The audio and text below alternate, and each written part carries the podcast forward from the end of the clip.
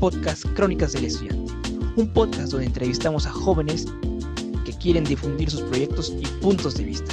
Tendremos muchas personas en diferentes disciplinas y ámbitos, desde arquitectura hasta artes visuales, de todo. Somos la voz de la juventud. Espero te divierta este podcast y si quieres participar, puedes enviar un mensaje a nuestro DM en Instagram, charlie-clover. Te esperamos, nos importa tu opinión. Crónicas del Estudiante, un podcast transmitido por Anchor, escuchado en Spotify y en diferentes plataformas. Su servidor, Christopher Carlos.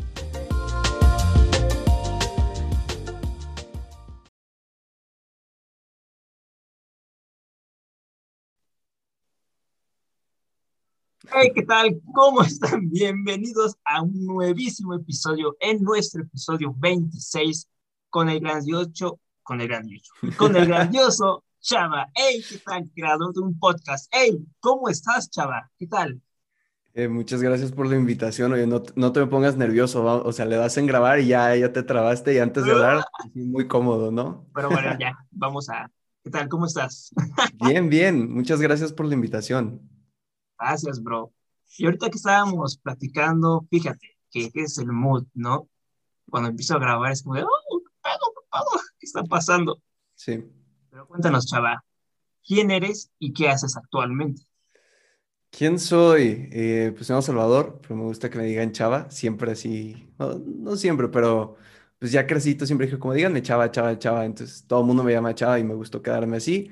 Eh, pues soy un estudiante de psicología, primero que nada, em, creador de contenido, o al menos así eh, lo intento a veces. Eh, también doy conferencias, hago muchísimas cosas. En general soy una persona que, que busca y tiene esta misión de vida de demostrar que los jóvenes podemos hacer cosas grandes sin importar la edad que tenemos. Cool, sí es el eslogan que tienes, ¿no? Y que pusimos, bueno, que agregué en el, en tu, ahí se me olvidó, en tu presentación, en tu descripción. Sí, sí, sí. Pero cuéntanos también sobre estas pláticas, a ver qué tal, cómo comenzaron. Lo de las conferencias. Ajá, lo de las conferencias. Pues, ¿cómo comenzó? Pues yo creo que fue como un bracito del podcast. Digo, me gusta mucho platicar. Creo que se ha notado que, a ver, mi podcast se llama Pláticas con Chava, así más de 110 semanas sentado al micrófono platicando.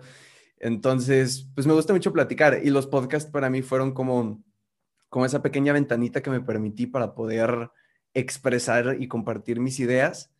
Y poco a poco me fui dando cuenta de que me gustaba tanto que, quería seguir como innovando en esas cosas, quería seguir como buscando algo más, porque ya hacía videos, ahora hacía podcast y pues quería algo más como un contacto más humano porque al final los videos, pues ves las visitas, no sé, los podcasts, aunque te escriben dos o tres personas por DM de que eh, me gustó y les pones cara, pues no es tan cerca. En cambio, en una conferencia, pues mientras vas hablando dices como, ah, están haciendo reacciones, se, ve que les está interesando o se ve que los estoy durmiendo.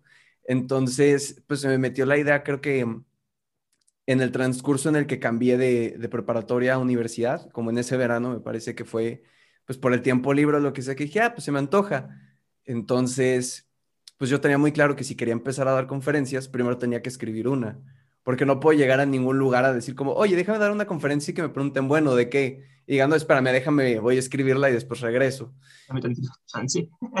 Entonces, pues comencé, dije de qué quiero hablar, de qué quiero hablar. Entonces, creo que la primera la primer conferencia que di se llamaba Los sueños se regalan. No, no es cierto, los sueños se trabajan, no se regalan. Em, que era con respecto a esta idea como de mucha fantasía, de que si yo lo sueño lo voy a lograr, y si yo lo sueño va a ser, era como, o sea, sí, pero tienes que trabajarle, o sea, no es como que por el simple hecho de desearlo va a suceder, o sea, hay que buscar oportunidades, hay que tocar puertas, hay que intentar, intentar, intentar, arriesgarse a cosas nuevas, eh, y sobre todo esa parte como de, de ver qué es lo que puedes hacer en el momento en el que estás. Entonces, hago esa primera conferencia, eh, lo disfruto bastante, me gustó mucho.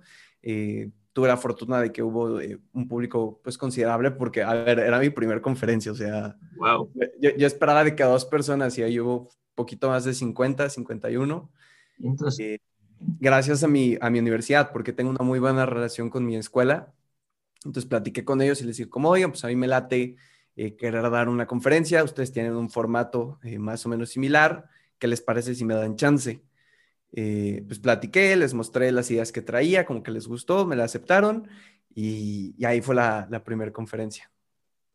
Padre, oye, cuéntanos cómo fue la preparación, porque supongo que, o sea, ¿cómo te preparaste para que no tuvieras el nerviosismo o se te trababan las palabras? ¿Algún ensayo antes? Cuéntanos. Uh, nervioso estaba, o sea, yo, yo, yo, estaba consciente una noche antes de que no iba a poder dormir, de que el día siguiente a la escuela, porque además fue como en, en un momento como que yo tenía entre clases, haz de cuenta, tenía creo que cuatro módulos, después como un, un tiempo de descanso y después otros tres módulos de, de, de, escuela.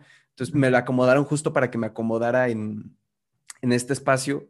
Y pues en las clases, lo siento profesores si están viendo esto, no tenía cabeza para, para otra cosa más que, a ver, acuérdate, paso por paso. O sea, como te digo, empecé a escribir la conferencia como un mes antes de, de tan siquiera ofrecer, porque quería que fuera un producto bueno. Y para que fuera un producto bueno, pues definitivamente tenía que probarla. O sea, yo no sabía dar conferencias, yo no sabía escribir una conferencia.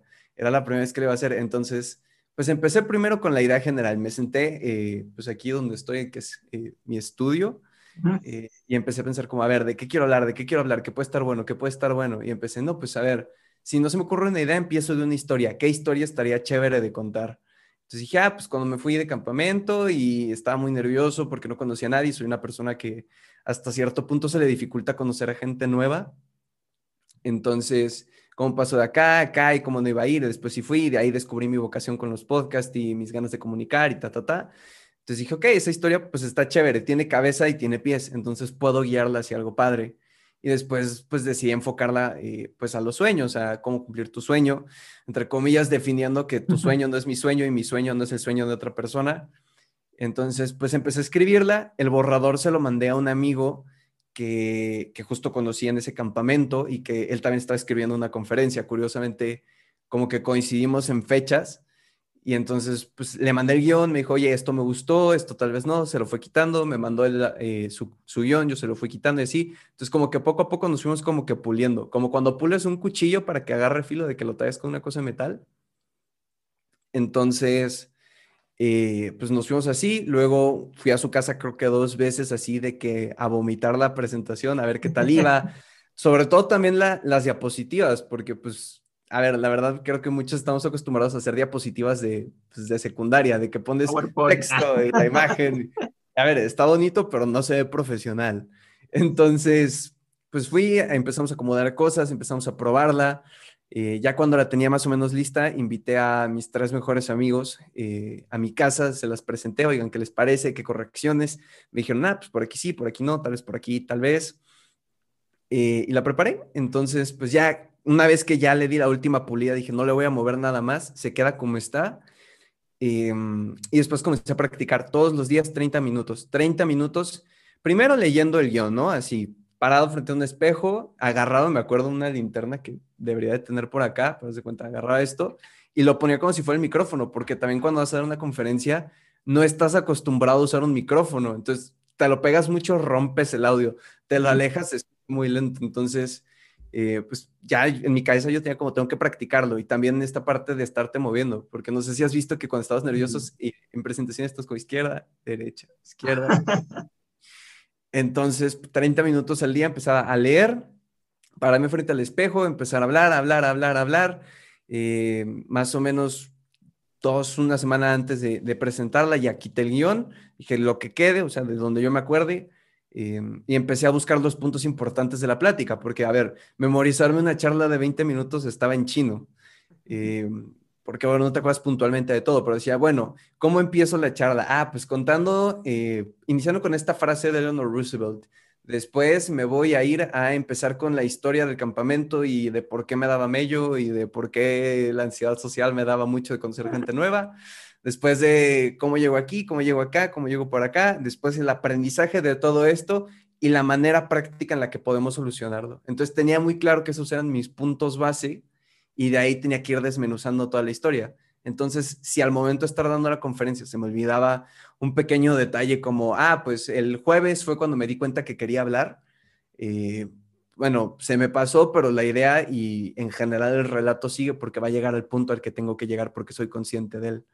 Entonces la preparé. Un día antes, pues ya le di su última leída también soy un ser bastante religioso, entonces 30 minutos antes de, de la conferencia me puse una cruz que tengo que siempre me pongo para dar cualquier conferencia. Em, y ya, dije que sea lo que Dios quiera, ilumínenme ahí con lo que pueda hacer. Yo vengo aquí a disfrutar y eso era lo más importante.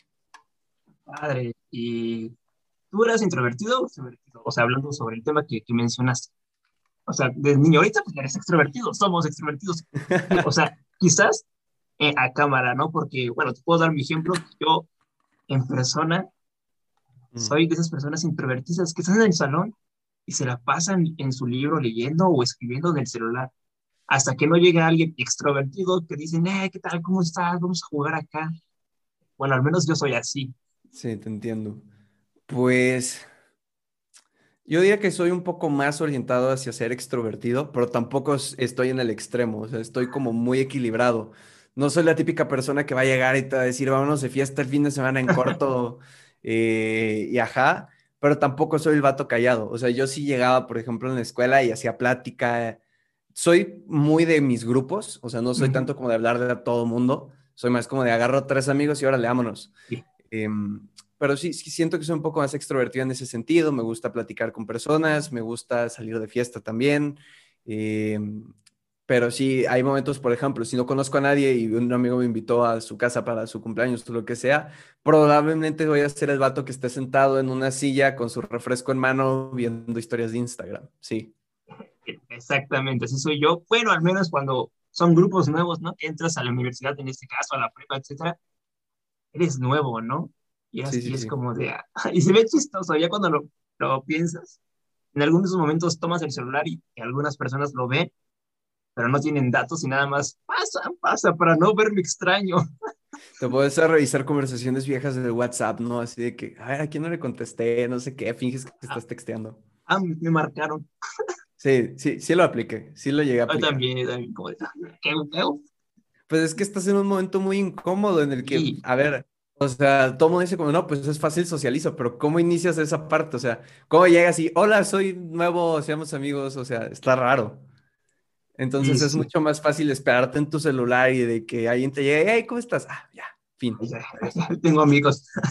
Exactamente, sí. Sí, también soy, soy, como tú, que, o sea, hablo con tres, cuatro amigos en la universidad cuando estaba, antes de pandemia, y ya les, les decía, hey, vamos a grabar un cortito. Sí, vamos, y ya. A todos me decían que sí, y fue como de, oye, güey, ¿por qué no me dices, oye, una retroalimentación de que eso está bien o que eso está mal? Yo lo que digo, todo no está bien, bro, o sea, también ayúdame en algo. Sí, sí luego así, les pasa cuando eres como que el, líder del grupo también dices, ya, ya me aburrió de, decir todo lo que digo, que es que sí, ¿no? Ya. no me ha pasado, pero supongo que, que debe de ser así. ya, güey, ya. ¿Qué hacemos? Otra cosa. Ok, ahora platícanos sobre tu objetivo en, en YouTube. ¿Qué, ¿Qué, tienes ahorita planeado? En YouTube, pues mira, em, cuando cumplí los 100 episodios de mi podcast, decidí hacer un parón en redes sociales, porque bueno, 100 semanas de estar cada semana sentado. Y además, o sea, no, no, es solo grabar, que eso sería lo fácil, es pensar el guion, escribirlo, sentarte aquí, grabar, que si no quedó bien, volver a grabar, este, más aparte de tus responsabilidades escolares, familiares, sociales. Eh, entonces, pues digo, está padrísimo, para nada es una queja, pero pues sí como que le vas perdiendo como el, como la emoción, por decirlo de alguna manera, ya, ya, no es lo mismo. Entonces decidí parar y además fue el momento en el que decidí hacer como esta transición de videos normales de YouTube que subía de, no sé, ocho consejos para ser más optimista, eh, cómo empezar el hábito de la lectura, cosas así. dije, ¿sabes qué? Me voy a ir a una línea de contenido nada más que van a ser mis podcasts, entonces a partir de esta eh, segunda temporada, que es a partir del episodio 100, pues dije, todos van a ser en formato video y ese va a ser eh, mi deal en YouTube. Entonces dejé ya de subir otro tipo de videos hablándole a la cámara con el micrófono de un tema ya preparado y ya todo YouTube es eh, los podcasts. En cuanto a objetivo, la verdad es que en este momento creo que no tengo. decido tomarme muy tranquilo las redes sociales. Al final, pues estoy haciendo lo que me gusta, lo disfruto, em, está divertidísimo ahora sentarme y me siento mucho más cómodo hablando em, y platicando de mis temas, entonces, como objetivo yo creo que es seguir haciéndolo hasta que la felicidad me dé, o sea, realmente la parte de, ah, quiero que llegue a tendencias o quiero que llegue a top. Eh, en ese sentido no es lo más importante. Claro que está bonito cuando un video pues sube en visitas o se viraliza, mm, está padre, pero yo creo que mi objetivo principal en este momento es que cada video denote que estoy siendo feliz grabándolo. Claro, sí. Y eso es lo que me pasa, bueno, lo que te pasó a ti antes en el episodio 100. Yo apenas llevo que 10, 20 semanas, y bueno, seguidas, bueno, 20 semanas seguidas y que eh, tengo invitados, dos invitados a la semana o tres, llega el momento de, que te fastidias ahorita ya. Para relajar esto, aparte tengo el servicio, etcétera, universidad. Yo digo, ok, vamos a allá darle en agosto, a principios de agosto, cierre. O sea, cierra esa temporada, esta segunda temporada que fue, y darnos un mes de relajación. Porque también eso, porque también sí, ahorita me estoy, no fastidiando, pero sí, un exceso como de, ¿en qué me metí? Pero, Oye, pues tres invitados a la semana es una masacre. Sí. Yo, yo, yo, no podría, o sea, yo con uno a la semana estoy muy cómodo. Yo, yo con dos, hasta siento yo, hay que darle espacio a este, a este invitado, ¿no? Por ejemplo, está, no sé, Claudia, esta chica artista. Les doy tres días de promoción y al segundo, hey, va a estar Juan Carlos Bodoque, un ejemplo, ¿no? Y es como de, ok, vamos a dar en la próxima temporada, que tal vez el próximo año, no sé, en diciembre, un parón y darle, ok, vamos a regresar a esas entrevistas, pero una a la semana, más relajado. O si no, como tú, este, así, personal, grabarte y dar tus podcasts. Eh, está muy, muy chido. Fíjate que siento que es más fácil tener constancia cuando tienes un compañero o una entrevista. ¿Sabes? Porque, por ejemplo, con, estas pláticas, con los invitados que tengas, pues es mucho más sencillo sacar episodios porque el ritmo de la conversación se va mandando, ¿sabes? O sea, pues es más fácil hacer episodios porque nada más tienes que preparar cinco o seis preguntas y de ahí la conversación va a fluir. Y siento que cuando, por ejemplo, haces un podcast tú solo, que es mi caso, pues está mucho más como denso siempre mantener como la atención del oyente, porque es como, eres tú vomitando información, vomitando tus ideas en vez de tener un diálogo que muchas veces a la gente le entretiene más. Entonces, o sea, si te vas a ir por ese lado de, de, hacer tú solo los podcasts, mucho éxito en eso, porque siento que sí es más, más pesadito el trabajo ahí. Bueno, eso sí. Sí, te digo que hay que dar un espacio, un breve espacio también porque tengo ese servicio. También hago videos en YouTube sobre diferentes, o sea, eso es una cosa y YouTube es otra cosa. Y es como, hay más ideas, videos y sí. De hecho, estoy haciendo una cartita para hacer un proceso de la obsesión, bueno, una carta que se llama La obsesión con el trabajo, ¿no? Que en un podcast lo que mencionas es que en esta pandemia, o sea, yo al principio de pandemia era, me levanto y el mismo día, me levanto y el mismo día, o sea, era lo repetitivo, ¿no? Y como mencionaste, fue como de, ok, para ser más productivos hay que tomar de todo. Y yo fue como de, ay, vamos a, entrevistar gente esta semana, voy a hacer lo del servicio, mi tarea más YouTube. Ay, ya mi día será totalmente trabajado y no me voy a aburrir. Eso pasó, eso fue en las primeras cuatro, el primer, mes. Mm. Estuvo espectacular, ya después oh, estoy decayendo. Así hay que, hay que relajarnos, leer libros, ver otras cosas y darle, recargarte. Sí, totalmente estoy de acuerdo. Creo que a muchos nos, nos pasó al inicio de la cuarentena este exceso de productividad, de decir, pues estoy en mi casa, se supone que tengo que aprovechar esto yo, o sea, casi, casi todos así estamos con cinco cursos en línea, clases en línea, 40 libros que querer leer al año, cinco Red Bulls para tener energía. Monster, todo. Café intenso. Listo, a darle. De hecho, ahorita me metí unas drogas para estar con todo y al 100. Ok, cuéntanos un poquito sobre el proceso. Bueno, creo que ya nos el proceso, ¿no? De cómo preparas tus podcasts. Al igual que, ¿es lo mismo? Pues más o menos, digo, los podcasts eh, siempre es como tener la idea primero, antes de cualquier otra cosa, la idea. Después voy desarrollando punto por punto qué es lo que creo que es importante, que no se me puede olvidar. Y casi siempre pienso en alguna historia que puedo contar. Entonces, no sé, por ejemplo, hace...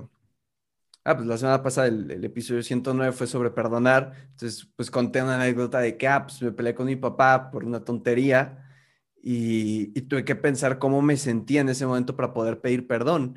Y entonces ahí viene la reflexión de que el perdón es para uno mismo, no para los demás, porque tú eres quien al final se termina sintiendo bien de perdonar. Entonces es más o menos eso. Tengo la idea, los puntos clave, alguna historia que quiero contar y órale, vámonos a grabar. Sí. También esto de las pláticas, yo siento que es como una terapia, ¿no? O sea, platicar, o sea, yo digo, al menos para mí es una como que terapia, una relajación decir, ok, yo introvertido, que te digo, en la universidad platicaba con mis amigos, tres, cuatro personas, pero cuando quería platicar con otras personas era como de, ah, ¿cómo, ¿cómo entro en la conversación, no? Es como de, ¿qué le digo? Hola, ¿qué tal? ¿Cómo estás? Soy Carlos. o la típica pregunta, ¿qué se juega? ¿Qué tarea dejó el profesor? Ah, ¿cuál es? ¿Me la pasas? Aunque tú ya la, tienes, aunque, tú ya la Buscas la excusa para tener una conversación. Y, y es así en todo, yo creo que en todo. Sí, sí, sí, sí, lo entiendo totalmente. Y con respecto al otro, eh, en cuanto al proceso, pues a lo mejor otra cosa que puedo decir es con las ideas. Eh, tengo en mi celular, en las notas, tengo apuntadas todas las ideas que se me han ocurrido y las que todavía no uso. Creo que son alrededor de 160 eh, notas ahorita. Entonces, no sé, tengo el primer episodio, los primeros 50, ya no sé qué. Y además vienen notas que todavía no he hecho. O sea, hay un episodio que es como eh, aprender a ser responsable, cómprate un árbol, una cosa así, que es una de las primeras ideas que se me ocurrió y hoy voy en el 109 y todavía no la saco. Entonces, cuando no tengo idea de qué es lo que quiero hablar en la semana, pues nada más hago scroll y elijo una idea que me, que me llame la atención o que sienta que va a doc. Y si no, muchas veces lo que pasa es que, ah, esta semana me sucedió esto, directo vamos con ese tema porque lo traigo a flor de piel. Entonces... Sí, cool. Sí, qué padre. Yo al menos soy partidario de, como que apuntar todo esto, es como de podcast y desde YouTube, desde 2018 la tengo. Es como una forma de, hey, se me ocurrió una idea, ¿no? Vamos a apuntarle. La dejas ahí cinco meses y después cuando no tienes ideas, vamos a, a recuperarla. Sí, totalmente. Y es que apuntar ideas es, o sea, un salvavidas. Porque definitivamente la creatividad en algún momento no va a fluir. Va a haber un momento en el que como que nos cueste un poco más de trabajo. Entonces, tener como este colchoncito de ideas ayuda bastante. Cool. Pero bueno, aquí concluimos. Creo que estuvo buena, muy buena la plática, la verdad. Muchas gracias, bro. Sí, me gusta hacer estas como que, creo que tu formato de 20 minutos está perfecto, ¿eh? Porque no te aburres y siento que cuando ya son 30, 40 es como, qué hueva. Más o menos, ¿eh? Fíjate que eso del formato de los 20 lo llevo como desde el episodio 100, pero no es intencional, o sea, no, no es como que diga 20 y tengo que cortar, simplemente lo estaba platicando el otro día con mis papás, o sea, por obra y arte de magia, los últimos episodios mm, termino el episodio como por el 20-25, pero no es porque lo haga intencional, o sea, de hecho puedes checar y tengo episodios no sé, el más largo, creo que fue una entrevista, la última entrevista de la primera temporada, creo que duró hora y media. Fue una plática bomba que disfruté un montón. Luego tenía episodios de que, no sé, 30, 40, 45 minutos. O sea, depende mucho de mi tema, pero sí se ha dado la, casualidad de que, de que los últimos nueve episodios van de 20 minutos y ya creo que la gente, justo como lo dices, ya comenzó a pensar que mi formato va a ser de 20 y es como no. O sea, si el día de mañana hablo de lo que sea y me salen 40 minutos de plática, van a ser 40 minutos. No lo voy a cortar a los 20. Perfecto. Bueno, yo, yo de hecho no estoy viendo cuánto llevamos, la verdad no tengo un cronómetro, porque Zoom no, no lo deja. Pero bueno, oye, platícame más sobre, así, vamos a platicar un poquito más sobre la psicología. La psicología. ah, sobre, em, sobre tu experiencia. ¿Qué, qué, temas te gustan en general? Pues mira, habría que, psicología es un tema que me apasiona mucho, o sea, por eso siempre que me preguntan como preséntate o en las conferencias, por ejemplo, de que quién eres, antes de creador de contenido siempre digo que estudiante de psicología, porque definitivamente es eh, lo que más me llena en este momento. Digo, quiero mucho mi podcast y mis videos, pero la psicología para mí es mi hit. Pues, ¿qué te cuento de la psicología? Me enamoré y supe que quería estudiar eso desde primero de secundaria. O sea, yo era el vato clavado que ya sabía que iba a estudiar desde primero de secundaria. Eh, siempre fui el típico morrito que daba consejos a sus amigos, el típico compa al que le ibas a contar cosas para ver qué opinaba. Entonces, pues me gustó esa, como esa tendencia que la gente tuviera confianza en mí y me preguntara y preguntar mi punto de vista. Entonces, conforme pasó el tiempo, yo decidí psicología termina la prepa, decido pues estudiar eh, psicología justamente, voy a la mitad de la carrera, voy, en el, voy a entrar al quinto semestre eh, en eso, entonces es, es, es, complicado como que pensar en un solo punto de psicología. Al final es el cuidado de la mente, eh, somos como que los doctores de la mente, podríamos llamarlo así, el estudio de la mente sobre todo. Eh, es una carrera muy noble. Yo creo que es una carrera de servicio, una carrera en la que te entregas al 100% a la, a la búsqueda de la calidad de vida de una persona, que eso me parece magnífico. Y es una carrera que te hace pensar y reflexionar mucho. O sea, independientemente de que yo eh, esté ahí porque quiero ayudar personas, también recibo yo mucho de la, carrera, de la carrera y de todo esto, ¿sabes? O sea, mis podcasts, por ejemplo, se han visto súper influenciados por lo que estoy estudiando porque probablemente si no fuera estudiante de psicología no tendría una visión diferente de ciertos temas, como por ejemplo las emociones, que es uno de los temas que más pegó en todo mi contenido cuando he hablado de inteligencia emocional, porque a la gente le hace mucho ruido, por ejemplo, como no, no sientas tristeza. Hoy en día todo el mundo te dice como tienes que estar feliz 24/7, así como con cinco Red Bulls en la sangre para que parezca un exceso de energía, ¿no? Y lo que yo sabía decir fue como no, o sea, la tristeza tiene su objetivo, tiene o sea, es necesaria, nos ayuda a expresar lo que estamos sintiendo, nos ayuda a expresar este sentir aquí adentro. Y si reprimes la tristeza, pasan cosas malas.